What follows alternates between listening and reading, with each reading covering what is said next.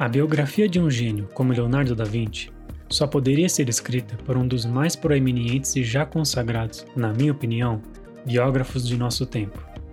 Walter Isaacson, que começou a sua carreira como jornalista, depois foi editor da revista Time e também CEO da CNN, é o autor desta biografia. Conheci seu trabalho na biografia do cofundador da Apple, Steve Jobs. Aliás, vale a pena fazer um episódio sobre a mesma aqui no Resenhando. Além dessa já citada, Walter também fez a biografia de Albert Einstein. Antes de começar a falar sobre o livro em si, vamos para a ficha técnica. A editora responsável é a Intrínseca, com a tradução de André Czarnoby. Espero ter pronunciado corretamente seu sobrenome. Publicada em 20 de outubro de 2017, com capa flexível e de extrema qualidade, quase que simulando uma tela de pintura, e com 640 páginas no total. Fica aqui uma curiosidade. A Paramount Pictures comprou os direitos da biografia escrita por Walter Isaacson e escalou Leonardo DiCaprio para desempenhar o papel principal. Além de estrelar a produção, o ator, que curiosamente foi batizado em homenagem ao gênio italiano, também produzirá o longa. Essa é a segunda obra de Isaacson adaptada para o cinema. A primeira foi Steve Jobs, que conta a história do fundador da Apple interpretado por Michael Fassbender. Ou seja, podemos ter em um futuro breve um longa-metragem estrelado por Leonardo DiCaprio no papel do próprio Leonardo. Curiosidades à parte, vamos para a resenha do livro. Com base em milhares de páginas dos impressionantes cadernos que Leonardo manteve ao longo de boa parte da vida, e aliado às mais recentes descobertas sobre sua obra e sua trajetória, Walter Isaacson tece uma narrativa que conecta arte e ciência, revelando faces inéditas da história de Leonardo. Antes de conhecer este livro, Leonardo da Vinci, para mim, era quase um super-humano, com capacidades que fugiam do normal, sendo muitas vezes associado a uma das pessoas mais visionárias que já passou pelo planeta. Porém, nem tudo que eu imaginava era verdade. Leonardo da Vinci foi sim um gênio, mas não era um super-humano. Por muitas vezes é possível ver ao longo do livro que Leonardo era, na verdade, gente como a gente, em muitos sentidos. Leonardo foi um filho ilegítimo era gay, vegetariano, canhoto e, por incrível que pareça, não teve uma educação formal. O Leonardo desenhado nesta biografia é uma pessoa real, extraordinária pela pluralidade de interesses e pelo prazer que tinha em combiná-los.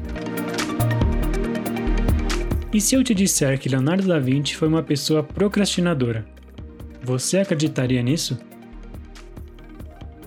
Através de pesquisas pelas dezenas de milhares de cadernos que Leonardo deixou, além de visões de especialistas na obra de Da Vinci pelo mundo todo, é possível acompanhar em seus relatos pessoais e com uma dose de imaginação o que se passava na cabeça de Leonardo para que deixasse de entregar dezenas de trabalhos pela pura e simples procrastinação, ou falta de interesse mesmo. Claro que, se fosse apenas pela procrastinação, Leonardo da Vinci não seria quem consideramos hoje em dia mais de 500 anos da sua morte. A genialidade de Leonardo estava fundamentada em características bastante palpáveis, como a curiosidade, uma enorme capacidade de observação e uma imaginação tão fértil que flertava com a fantasia. Walter Isaacson nos leva a Pequena 20, local em que Leonardo viveu a sua infância. Depois ele faz um panorama completo da Florença do século XV e de como a cidade influenciou o pensamento de Leonardo. Posteriormente, o autor descreve como era Milão e todos os seus relacionamentos com seus patronos ao longo dos anos. Há toda uma preocupação do autor em nos situar na Itália dos tempos de Leonardo. O efeito de imersão na Europa da Renascença criado por Isaacson é fantástico.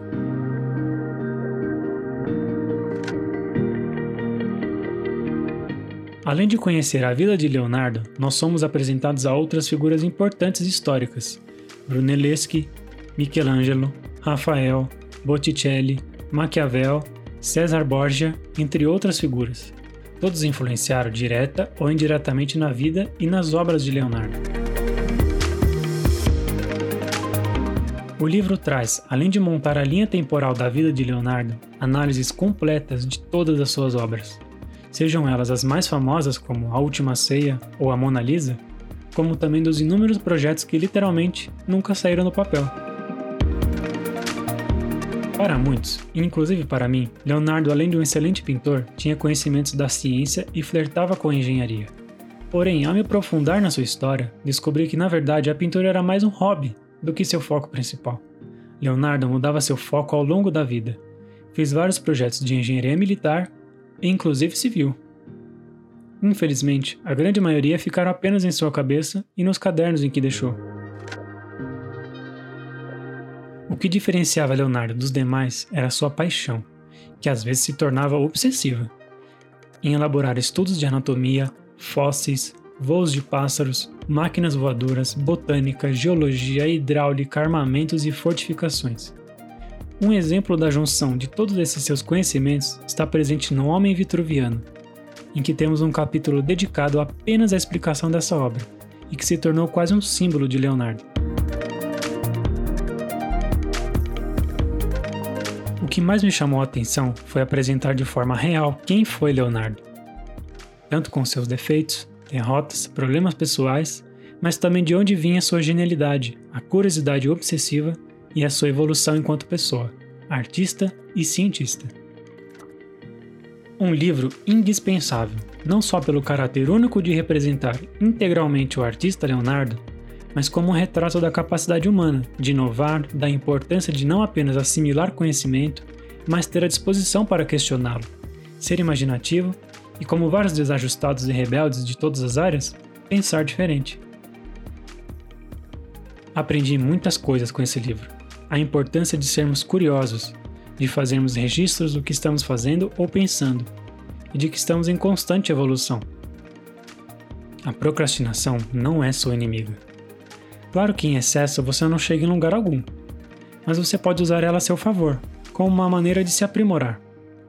Há uma passagem no livro muito interessante sobre a Mona Lisa, que ilustra bem isso. O quadro foi a princípio apenas mais um na vida de Leonardo. Porém, ele ficou tão encantado com a pintura que nunca a entregou para quem o pagou para fazer.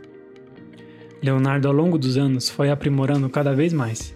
Os estudos mostram, por meio de aparelhos super tecnológicos, que a pintura é composta de diversas camadas de tinta, feitas em diferentes períodos de tempo Sempre que Leonardo aprende algo novo, por exemplo, sobre como a luz reflete nos olhos ou como os músculos do rosto formam um sorriso, ele inclui esse aprendizado na pintura.